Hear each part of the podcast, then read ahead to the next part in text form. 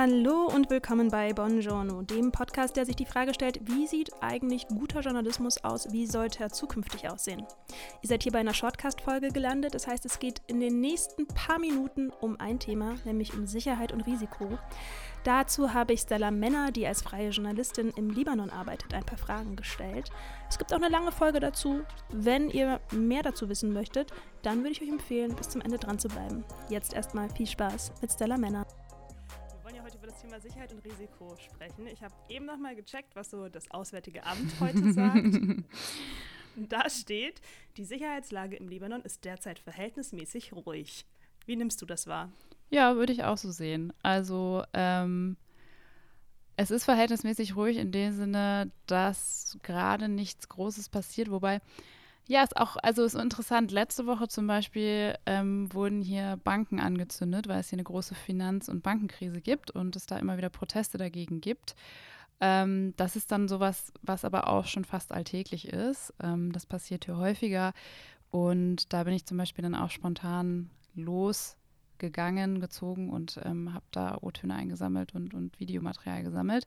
Es ist jetzt nicht mehr so, wie es vor ein paar Monaten war, dass es jeden Tag ganz große, krasse Proteste gibt. Das hängt auch ein bisschen damit zusammen, dass gerade die Versorgungslage einigermaßen okay ist. Also es gibt gerade Benzin und Essen.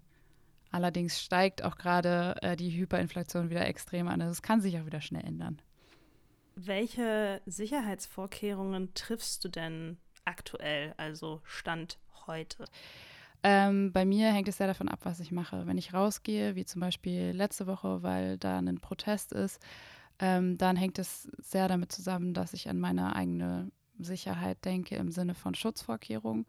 Also ich weiß, ich gehe auf einen Protest, ich checke in den Agenturen, bis jetzt ist es irgendwie ruhig, aber trotzdem nehme ich meinen Helm mit, ich nehme, ich habe ein großes Erste-Hilfe-Set, das nehme ich mit. Ähm, und ziehe entsprechend bequeme Kleidung an und Turnschuhe, in denen ich mich gut bewegen kann. Das gehört einfach zu meinem Alltag dazu, dass ich mir überlege, wo gehe ich hin, was kann da passieren. Das ist so, was Sicherheit bei Aufträgen angeht.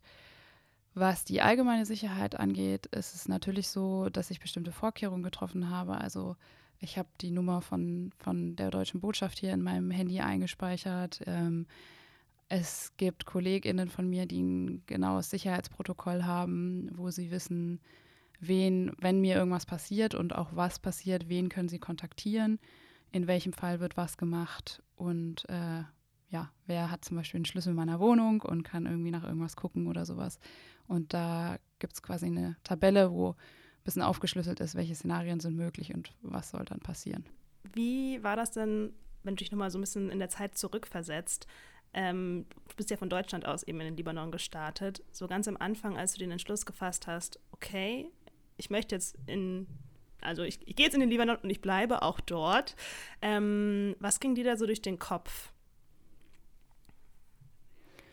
Also ehrlich gesagt hat die Sicherheit damals noch nicht so eine große Rolle gespielt in meinem Kopf und ich denke, dass das auch sehr typisch ist, weil wir natürlich erstmal mit anderen Dingen beschäftigt sind und so war ich das auch. Also meine primären Gedanken waren natürlich irgendwie berufliche Gedanken. Also, was sind das für Stories, die ich machen möchte? Ähm, ja, wie finde ich die Stories? Habe ich gute Stories? Was möchte ich machen? Was ist gerade los? Dann natürlich viel so Wissenssachen, auch weiß ich genug. Ich lese mich nochmal mehr ein. Ähm, und dann halt organisatorische Sachen, wie schaffe ich es dort zu wohnen? Wie schaffe ich, wie schaffe ich irgendwie Geld zu besorgen? Ähm, der Libanon ist ja ein Krisenland, das heißt, diese, dieser ganze Alltag benötigt eine extreme Organisation. Und dann war aber ganz klar für mich, okay, als ich hierher gezogen bin, ich mache ein Hostile Environment Training, um einfach mehr zu lernen zum Thema Sicherheit. Mhm. Kannst du vielleicht so einen kleinen Einblick geben, was du in dem Training gelernt hast? Jetzt ganz knapp zusammengefasst, du wirst auf alle möglichen ähm, Situationen vorbereitet. Ähm, du lernst, wie man ein Risikomanagement äh, macht, also eine Vorbereitung auf mögliche Risiken.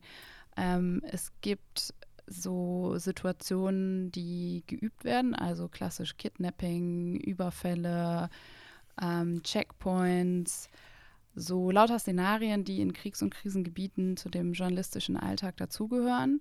Ähm, da bekommt man theoretisches Wissen dazu, also was man einfach aus der Praxis und Forschung weiß, was gut funktioniert oder wie man sich verhalten soll.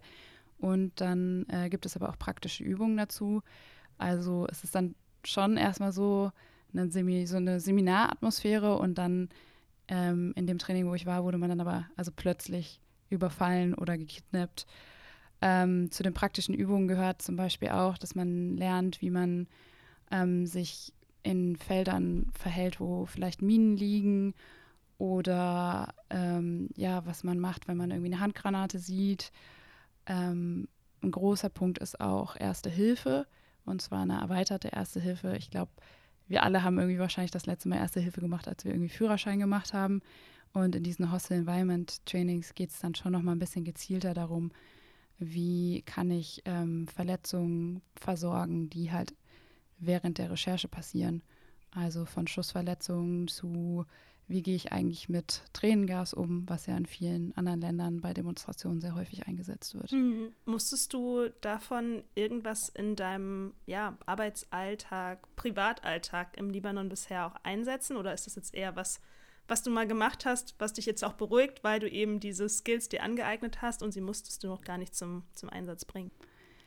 Ich glaube, die für mich extremste Situation war, als ich bei einer Recherche mal von der Hisbollah festgenommen wurde für mehrere Stunden. Ähm, das war allerdings bevor ich mein Hostile Environment Training hatte. Und da muss ich jetzt rückblickend sagen, habe ich halt nicht das Wissen angewendet, weil ich hatte es ja damals nicht aus diesem Kurs. Ähm, hatte aber vorher, also hatte schon anderes Wissen, weil ich vorher einen Online-Kurs gemacht hatte zum, zum Thema Risiken. Und ich denke schon, dass mir das geholfen hat.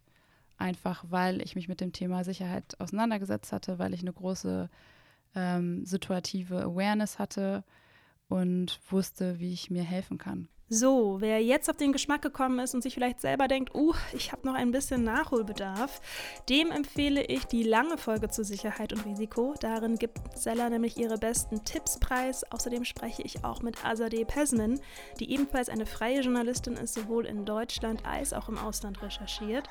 Das heißt, ihr bekommt sogar mehrere Blickwinkel auf dieses Thema. Wie immer gibt es das Ganze bei Spotify, Apple Podcasts auf den verschiedenen Playern zu hören.